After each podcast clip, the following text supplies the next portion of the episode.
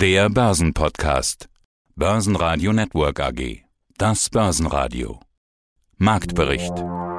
Im Studio Sebastian Leben. Außerdem hören Sie Börsenpsychologe Roland Ulrich zur Psychologie im Sommer und der Angst vor der Korrektur, Vermögensverwalter Markus Steinbeiß von Steinbeiß und Hacker zu Berichtssaison und Inflation und zu typischen Anlegerausreden Buchautorin Jessica Schwarzer. Sie hören Ausschnitte aus Börsenradio-Interviews. Die vollständige Version finden Sie auf börsenradio.de oder in der Börsenradio-App. Wenig bis nichts passiert im DAX nach dem Allzeithoch am Montag. Der DAX schloss nahezu unverändert bei 15.790 Punkten. Der ATX in Wien verlor 0,2% auf 3.432 Punkte. Die Wall Street öffnete mit kleinem Minus. Eigentlich eine überraschende Reaktion in Anbetracht der aktuellen Konjunkturdaten. In den USA gab es bei der Inflation den stärksten Anstieg seit 1991 auf 5,4% Inflation. Die Märkte reagieren gelassen. Offenbar zeigen die Ansagen der Notenbanken Wirkung. Wirkung. Ja, hallo, mein Name ist Roland Ulrich. Ich bin Börsenpsychologe, beschäftige mich mit finanzpsychologischen Themen, mit der Psyche der Anleger und der Marktteilnehmer an der Börse, was die Börse antreibt. Wie wir alle wissen, ist Börse eben zu einem ganzen Teil Psychologie. Und deswegen ist es wichtig, dass man sich mit seiner Psyche und den Auswirkungen auseinandersetzt. Und vor allen Dingen zwei große Emotionen spielen da eine Rolle. Wie wir alle wissen, ist das Angst und Gier. Und ich möchte erstmal mit dem Thema Angst beginnen. Es gibt nämlich eine Angst, die gerade ganz viele haben, nämlich die Angst vor dem Sommerloch, die Angst vor einer Korrektur. Ja, und so länger diese Korrektur nicht kommt, umso größer wird diese Angst, weil alle Marktteilnehmer oder viele Marktteilnehmer sind sich ja einig, irgendwann muss diese Korrektur kommen. Was passiert, wenn die Kurse wegbrechen? Ulrich, was ist das für eine Angst? Ist das eine begründete begründete Angst oder ist die irrational? Ängste sind natürlich immer so ein bisschen irrational, aber Angst ist nun mal eine der stärksten Emotionen, die der Mensch hat und die treibt uns einfach an. Und an der Börse ist es in dem Fall in der jetzigen Situation die Angst, die letzten paar Prozent zu verpassen. Das nennt sich dann the fear of missing out, also etwas zu verpassen, nicht mehr dabei zu sein, wenn man jetzt seine Position glatt stellt oder seine Cashquote erhöht und man ist bei den nächsten paar Prozent nicht mehr dabei. Auf der anderen Seite ist es natürlich richtig, dass wir jetzt in eine saisonal schwache Börsenphase geraten sind. Der Juli gilt durchaus noch als relativ starker Monat. Wir haben ja gestern auch wieder ein All-Time-High gesetzt im DAX. Aber es ist eine umsatzschwache, volatile Zeit und in der Regel ist spätestens ab Ende Juli für die nächsten sechs bis acht Wochen durchaus eine statistisch schwache Zeit angesagt. Und da sollte man sein Depot schon durchaus in Anführungsstrichen krisenfest gestalten. Es gibt aber auch umgekehrt die, die auf dieses Sommerloch jetzt ganz besonders hoffen, die vielleicht schon glattgestellt haben, wie Sie es gerade gesagt haben, oder hier und da mal Gewinne mitgenommen haben und jetzt eben drauf hoffen. Einstiegschance. Bitte, bitte, bitte, lieber Markt, fall doch mal ein bisschen nach unten. Ich will da unbedingt wieder rein in den Markt. Diese Angst ist ja eigentlich noch größer, oder? Da hat man ja richtig Schweißperlen auf der Stirn. Ja, wer eine hohe Cashquote fährt und bei den All-Time-Highs nicht dabei ist, der ärgert sich natürlich. Und das ist halt dieses äh, Fear of Missing Out. Auf der anderen Seite, wir haben in den letzten Wochen eben auch immer wieder gesehen, sobald der Markt mal so ein wenig korrigiert hat, gab es dann sofort wieder starke Zukäufe und gerade Privatanleger sind wieder verstärkt in den Markt reingegangen. Das ist bisher ganz gut aufgegangen. Und die Volatilität nimmt nun mal saisonal deutlich zu, weil einfach die Umsätze sinken. Es sind viele im Urlaub, viele Portfolio-Manager, Händler und es wird einfach ein bisschen umsatzschwächer. Und Umsatzschwäche bedeutet in der Regel höhere Schwankungsbreite, was für den professionellen Daytrader natürlich ein ideales Umfeld ist.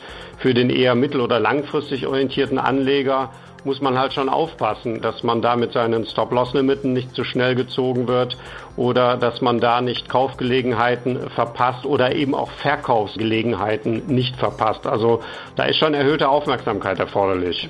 Die Berichtssaison startet nun auch bei den Großbanken in den USA. JP Morgan und Goldman Sachs übertreffen die Erwartungen deutlich. Geholfen haben vor allem die zahlreichen IPOs, aber auch die Auflösung von Rückstellungen. Beide Aktien geben etwas ab, sieht eher aus nach Sell on Good News. DAX-Gewinner waren SAP mit plus 1,2%, Siemens mit plus 0,9% und Merck mit plus 0,8%. DAX-Verlierer waren RWE mit minus 1,6%, MTU mit minus 1,8% und schlusslich Deutsche Bank mit minus 2%. Guten Tag, mein Name ist Markus Steinbeiß von der Vermögensverwaltung Steinbeiß und Hecker in München. Jetzt kommt die Berichtssaison Heute geht's los mit den großen US-Banken, beziehungsweise in dieser Woche. Goldman Sachs war schon dran, steigert den Gewinn stärker als erwartet, also da schon die ersten positiven Überraschungen. Die Banken sind ja auch immer so ein Meilenstein und Indikator zum Start der Berichtssaison. Es muss jetzt natürlich fundamental belegt und untermauert werden, was der Markt da eingepreist hat in den vergangenen 15, 16 Monaten. Was passiert, wenn die Erwartung enttäuscht wird, hat zum Beispiel Teamviewer gezeigt, die haben schon Zahlen gebracht, unter den Erwartungen zweistelliges Minus. Vor der letzten Berichtssaison hatten sie uns gesagt, habe keinen Bammel vor der Berichtssaison. Wie sieht's denn jetzt aus? Rechnen Sie eher mit Überraschungen wie beispielsweise Goldman Sachs oder letzte Woche BSF oder mit solchen enttäuschten Erwartungen wie Teamviewer? Ich würde sagen, es gibt partielle Enttäuschungen, die wird es immer geben. Äh, die wird es auch in dieser Phase eines eher starken konjunkturellen Momentums geben. Aber in der Breite, im Aggregat, denke ich schon, dass vor allen Dingen in den zyklischen Marktkomponenten die berichteten Zahlen überzeugen werden. Und aber was in der jetzigen Phase aus meiner Sicht viel wichtiger ist, dass auch die Ausblicke von Optimismus gezeichnet werden könnten. Und wenn die Kombination so eintrifft für ein breites Spektrum am Kapitalmarkt, dann denke ich, dass mir nicht bange wird jetzt vor den nächsten drei, vier Wochen, was die Qualität der Earnings betrifft. Was könnte die gute Stimmung denn abwürgen? Ja, die Inflation, die haben wir da auch noch. Ich glaube, diese Angst vor Zinsanhebungen, vor schnellen Zinsanhebungen, die dürfte inzwischen so ein bisschen raus sein, weil sowohl die Fed als auch die EZB sich ja klar positioniert haben und auch gesagt haben, unter Umständen gibt es dann eben mal ein bisschen mehr Inflation das Narrativ ist ja so, wir haben Basiseffekte im letzten Jahr Pandemieschock und bald ist das eh alles vorbei mit dieser Inflation. Wie gehen Sie damit um? Wir kennen Inflation ja gar nicht mehr. Nee, wir kennen, also zumindest die, die am Kapitalmarkt momentan agieren, die sich am Kapitalmarkt jeden Tag beweisen müssen, die äh, haben das im Laufe ihrer, ihrer, ihrer beruflichen Laufbahn ausschließlich in disinflationären und vielleicht sogar teilweise deflationären Zeiten getan. Das heißt, für nahezu alle Kapitalteilnehmer wäre das ein, ein, ein neues Regime, ein neues Phänomen, in dem sich zu behaupten gilt. Ich glaube, und das ist auch so das Statement aus, aus unserem Hause, dass die Inflationsgefahren mittel- und langfristig grundsätzlich unterschätzt werden. Da gibt es einige strukturelle Faktoren, da gibt es kurzfristig einige Basiseffekte, das ist, das ist schon klar, die sich wieder nivellieren werden. Aber grundsätzlich ist der Weg für ein inflationäres Zeitalter geebnet. Und das ist ja auch die Zielfunktion der Notenbanken. Wenn man sich die Kommunikation auf der Notenbankseite ansieht, dann ist Inflation eigentlich gewünscht in der Breite, solange es nicht in hohen Raten ausufert. Das heißt, das Narrativ, das seit Monaten eigentlich von der Seite der Politik, aber auch von Seiten der Notenbanken getragen wird und verbreitet wird, ist das einer vorübergehenden Inflation. Und ich glaube, das ist auch ganz wichtig, dass man aus, aus deren Sicht die Inflationserwartungen verankern will, dass man sie niedrig halten will. Denn eines soll nicht passieren, dass am langen Ende Druck auf die, auf die Zinsstruktur kommt, dass die Zinsen steigen. Und das will man unbedingt vermeiden, denn nur über ein hohes Maß an negativen Realzinsen weltweit lässt sich finanzielle Repression äh, durchsetzen und lässt sich diese Situation, in der wir sind, mit den gigantischen Schuldenbergen, lässt sich diese Situation einigermaßen stabil gestalten auf, auf die nächsten Jahre. Mein Name ist Jessica Schwarzer. Ich bin leidenschaftliche Börsianerin, habe meinen Job vor vielen Jahren zum Beruf gemacht, bin Finanzjournalistin und Buchautorin und ich bin gerade wahnsinnig stolz, da mein neues Buch, wie wirklich jeder entspannt reich werden kann, gerade erschienen ist dein neues Buch. Darüber wollen wir auch sprechen, denn da geht es darum, was den Deutschen bezüglich ihrer Finanzen eigentlich das Liebste ist, nämlich ihre Ausreden. Hatten wir Anfang des Jahres im Börsenradio schon mal drüber gesprochen. Die Klassiker, die kennen wir wohl alle. Keine Zeit, kein Geld, keine Ahnung. So heißt auch dein erstes Oberkapitel. Ich glaube, die meisten, die unser Interview hier hören, die interessieren sich zumindest schon mal für das Thema und investieren zumindest schon mal ihre Zeit. Ist das der Anfang?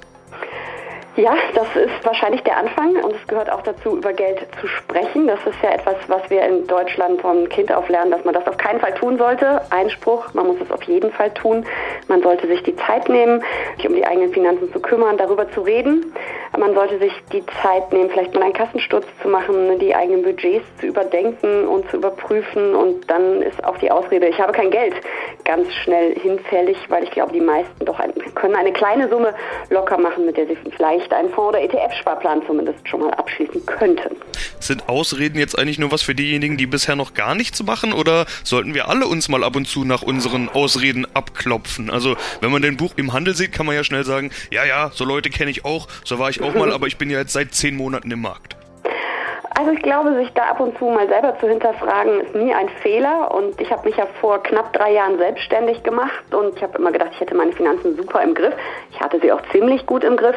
Aber ich habe damals dann auch noch mal so ein bisschen, ja, einfach mal geschaut, wie groß muss denn mein Notgroschen sein, wenn ich nicht mehr angestellt bin, kein ähm, regelmäßiges Gehalt mehr habe, sondern es vielleicht schwankt, muss ich den aufstocken. Ich habe Versicherungsverträge mal wieder überprüft. Bin ich gut versichert? Geht es besser? Geht es günstiger? Was muss ich vielleicht neu abschließen? Und ja, ich habe so einen richtigen Kassensturz gemacht und mich mal durch alle Ordner gewühlt. Und ich muss zugeben, das hatte ich ein paar Jahre nicht so intensiv gemacht. Und ich glaube, da hat jeder ein gewisses Sparpotenzial. Das ist gar nicht so eine Negativerfahrung, ehrlich gesagt, wenn man da mal ab und zu wieder Ordnung reinbringt. Das tut auch gut. Im Zweifel weiß man hinterher, man macht viel richtig und man konnte noch ein bisschen mehr rausholen. Dein Buch trägt den Titel Wie wirklich jeder entspannt reich werden kann. Eine Ausrede, die ich ganz aktuell gerade wieder gehört habe, ist, ich will ja gar nicht reich werden. Also, da sagen die Leute, bei dir geht's vielleicht um die Million, aber ich bin zufrieden, ich brauche nicht viel. Hm, was antwortet man dann da? Also schon in deinem Vorwort relativierst du dieses Reiche eigentlich und sagst, es geht eher um finanzielle Freiheit. Klingt zwar nicht so schön plakativ wie reich, aber eigentlich geht's ja darum, oder? Genau, und deswegen steht das Plakative auch auf dem äh, Titel und im Vorwort wird's ein bisschen relativiert, das ist richtig richtig. Es ist ja auch so, reich, das definiert ja jeder anders. Es gibt ja auch diesen Spruch, reich an Erfahrung oder diese Formulierung. Du hast gerade schon gesagt, finanzielle Freiheit, finanzielle Spielräume, auch das definiert jeder für sich anders. Beim einen ist es die tolle Altersvorsorge, sich da wirklich null Sorgen machen zu müssen, im Gegenteil von einem Kreuzfahrtschiff vielleicht aufs andere umzusteigen. Und für andere ist es dann aber vielleicht eine finanzielle Freiheit, dass ich morgen meinem Arbeitgeber sagen kann, ich will nicht mehr, ich gehe. Vielleicht auch einfach die finanzielle Freiheit zu haben, jederzeit aus einer Beziehung auszusteigen, wenn man nicht mehr glücklich ist. Haben gerade Frauen häufig nicht diese finanzielle Freiheit. Also gibt es ganz, ganz viele Definitionen und für manche ist es vielleicht die Millionen, zwei oder drei Millionen. Darum geht es mir aber im Grunde nicht. Mir geht es darum, dass wir das Beste aus unserem Geld rausholen, dass wir uns wirklich kümmern, dass wir schauen, was ist da noch für ein Potenzial und dass eben aus der Altersvorsorge eine Altersvorfreude wird und dass man da wirklich keine Angst haben muss, dass man da in Altersarmut äh, endet, denn das ist ein Problem, vor dem ganz, ganz viele Frauen später stehen werden, die ja mehr, mehr oder weniger ja, schlecht vorsorgen, was daran liegt, dass sie teilweise in Teilzeit arbeiten, gar nicht arbeiten, dass sie schlechter verdienen als die Männer und weniger oft in Aktien investieren und weniger aktiv an der Börse sind.